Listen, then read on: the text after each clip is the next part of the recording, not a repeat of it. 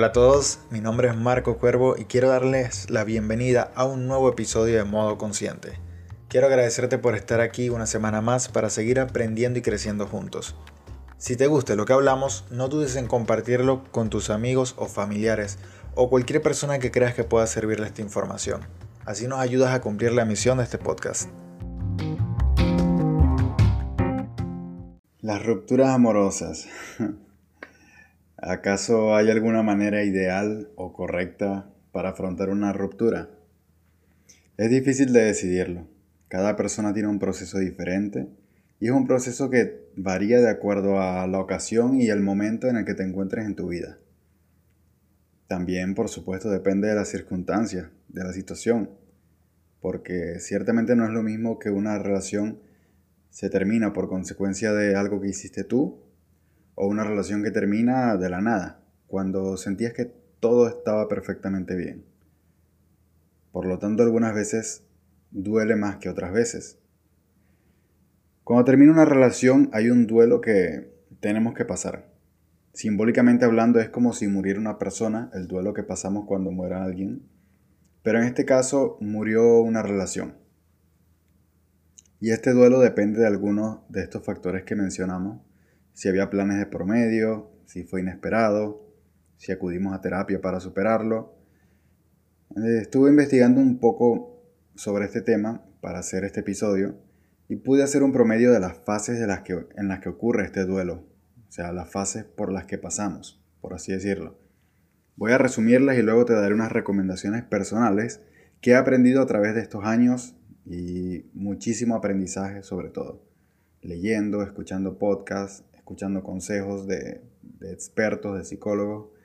Así que con respecto a las fases, que es lo primero que vamos a hablar, hay diferentes opiniones al respecto, pero pueden generalizarse en cinco, que son la número uno, la fase de la negación, que podría ser también como una fase de shock, ¿verdad? En la que no reaccionamos o no creemos lo que está pasando. Inconscientemente empezamos a buscar señales que puedan demostrar que que lo que está pasando es una mentira o que es algo que vamos a superar, que es algo temporal, es algo pasajero, pero de esta manera no logramos más que engañarnos a nosotros mismos. Luego de esta fase viene la fase de la rabia. Uf, en esta fase nos sentimos impotentes, frustrados, decepcionados, sentimos que la otra persona nos falló. Así no haya ocurrido una infidelidad, sentimos que la otra persona nos traicionó.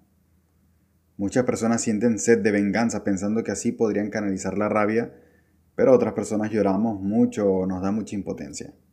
Ciertamente la venganza o, el resentimiento no es la mejor manera de drenar.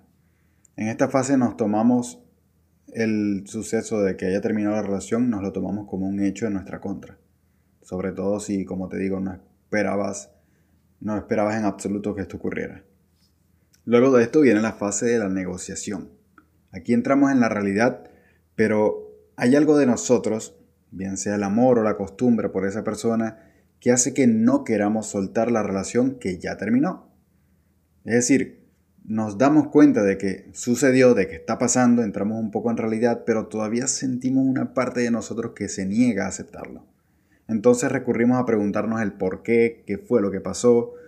Incluso intentamos buscar una solución, ¿verdad? Para que esto que nos cause tanto dolor y poder solucionarlo, solo solucionar la relación que fue dependiendo de lo que creamos nosotros que fue el error. Empezamos a buscar soluciones. Pero hay una incongruencia porque, como ya te dije en esta fase, entramos en la realidad, pero aún así, otra parte de nosotros quiere buscar una solución. Pero no es más que una incongruencia y solo nos hace daño. Luego viene la fase de la tristeza, que Aquí ya podría decirse que tenemos 100% claro que no hay vuelta atrás. Aquí soltamos esa esperanza que teníamos todavía y tal vez luego de, haber pasado por las otras fases ya nos sentimos agotados, eh, nos sentimos cansados por tanto esfuerzo mental, energía mental que hemos drenado con las emociones, el torbellino de, de sentimientos de las fases anteriores, ¿no? Luego de esto ya nos resignamos y decimos, bueno, lo que fue fue. Puede ser muy desesperanzador, pero esta fase nos lleva a la última, a la fase de la aceptación, la quinta fase, que es la última, por así decirlo, porque es donde por fin podemos encontrar esa paz, esa, hacer las paces con lo que ocurrió. ¿Me entiendes? Es decir, podemos interiorizar, aceptar y dejar fluir nuestra vida con respecto a lo que ya ha sucedido. Ya podemos aceptar lo que ha hecho la otra persona, ya podemos aceptar que no hay vuelta atrás, ya podemos aceptar que toca aprender de la experiencia y crecer a raíz de esto. Luego de hablar de un poco de estas fases, tomando en cuenta esto, podemos hablar o, continuar diciendo que el amor es un sentimiento. Pero ¿qué pasa? Que ese sentimiento no se acaba de la noche a la mañana, ¿verdad? Yo te puedo hablar aquí de fase, fase 1, fase 2, aceptación, negación, esto, lo otro, pero no desaparece de la noche a la mañana. Es algo que veníamos estimulando y alimentando cada día, pero ahora ya no se alimenta más. Pues este punto de que ya no se alimenta más es lo que nos indica que se va a ir desvaneciendo poco a poco. Lo primordial aquí, y pienso que lo más clave, es cortar todo tipo de contacto con la otra persona para evitar señales que te confundan más. Así sea un saludo, así sea un hola, ¿qué tal estás? ¿Cómo está todo? ¿Cómo va todo? Cualquier tipo de contacto de este tipo puede ser una señal confusa para ti a nivel subconsciente o incluso para la otra persona también. Otra cosa muy importante que estuve leyendo y de la que hay que, de la que, hay que entrar en conciencia es que cuando una relación termina, ocurre un fenómeno o un tipo de conducta que se llama la idealización, eh, que es algo que ocurre también en el enamoramiento. ¿Sabes? Cuando te estás enamorando de una persona, que sientes que esa persona hace todo perfecto, que esa persona es perfecta, que solo notamos las cosas bonitas. Pues esto ocurre cuando termina la relación también. Solo recordamos o notamos esas cosas buenas que tenía esa persona, o las cosas que hace bien. No recordamos las molestias, los malos momentos, las veces que sentiste menosprecio, las veces que sentiste irrespeto. Cualquier cosita, que cualquier aspecto negativo no lo recordamos. Entonces, tener esto en cuenta es importante porque también hay que recordar esas cosas que decimos, bueno, no alegrarnos de que terminó la relación, pero decir, eh, no todo, no, no, te permitas engañar por, tu, por tus sentimientos, por tus emociones, pensando que todo era bonito. Probablemente sea porque recordamos las cosas que nos hacían el subidón de dopamina que ahora no tendremos. Pues como últimos consejos, para concluir, te puedo recomendar cinco cosas. Cinco consejos que son cosas muy importantes que debes tener en cuenta, que me ha servido muchísimo a mí y estoy segurísimo que a ti también. Número 1. No busques mitigar o anular dolores, mitigar emociones negativas para no enfrentarlas. Es decir, no busques tirar las cosas bajo la alfombra. Intenta no buscar distraerte del dolor ni con alcohol, ni con drogas, ni buscando placer con otras personas, porque mucha gente recurre a esto, pero no hay nada semejante a esconder las cosas bajo la alfombra, como ya te dije. No van a desaparecer, no van a minimizarse con distracciones que solo te harán sentir peor. Créeme que no hay nada más liberador que superar o enfrentarte al dolor y superarlo. Es un momento empoderante que a largo plazo vas a sentir porque es de valientes procesar todo ese sentimiento.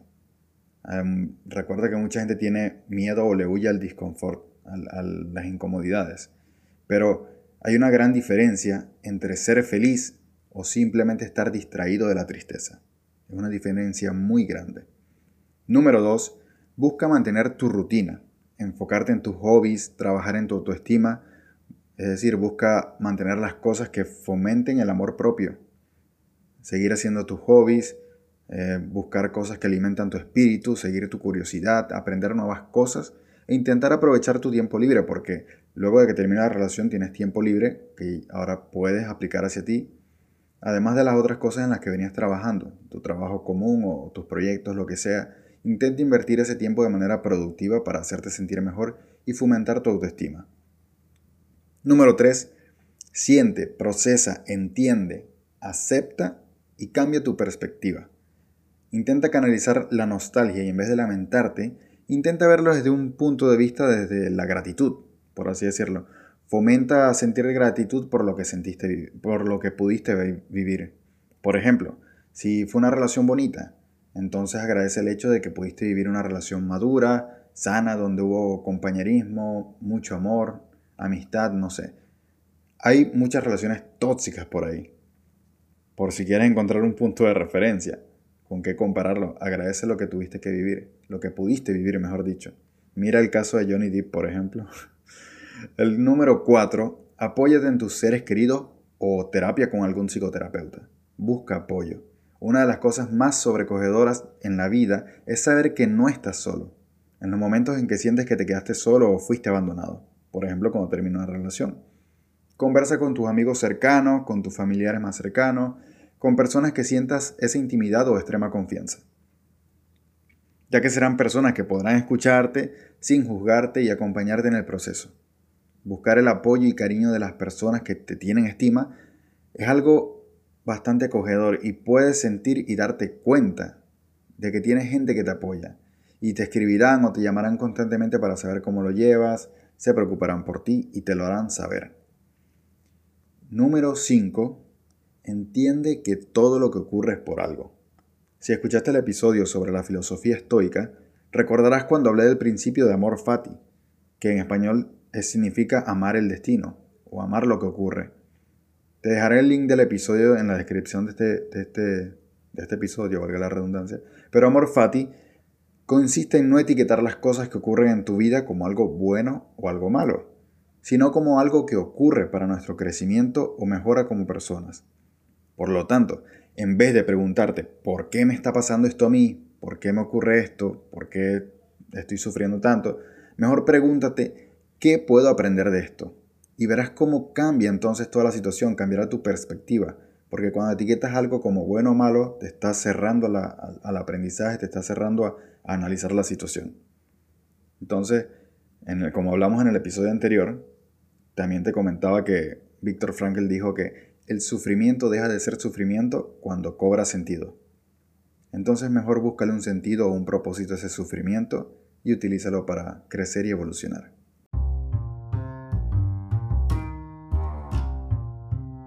Y eso es todo por hoy. Estoy muy agradecido de que hayas llegado hasta aquí. Significa que te gustó el episodio. Y si es así, te invito a compartirlo con tus amigos o postearlo en tus redes sociales y etiquetarme. Espero que hayas aprendido algo nuevo y ojalá, más que nada, que puedas sacarle provecho al episodio de hoy y puedas aplicar algo de esto en tu vida. Déjame saber cualquier duda o comentario que tengas y estaré encantado de compartir ideas contigo. Nuevamente gracias y que tengas una semana en modo consciente.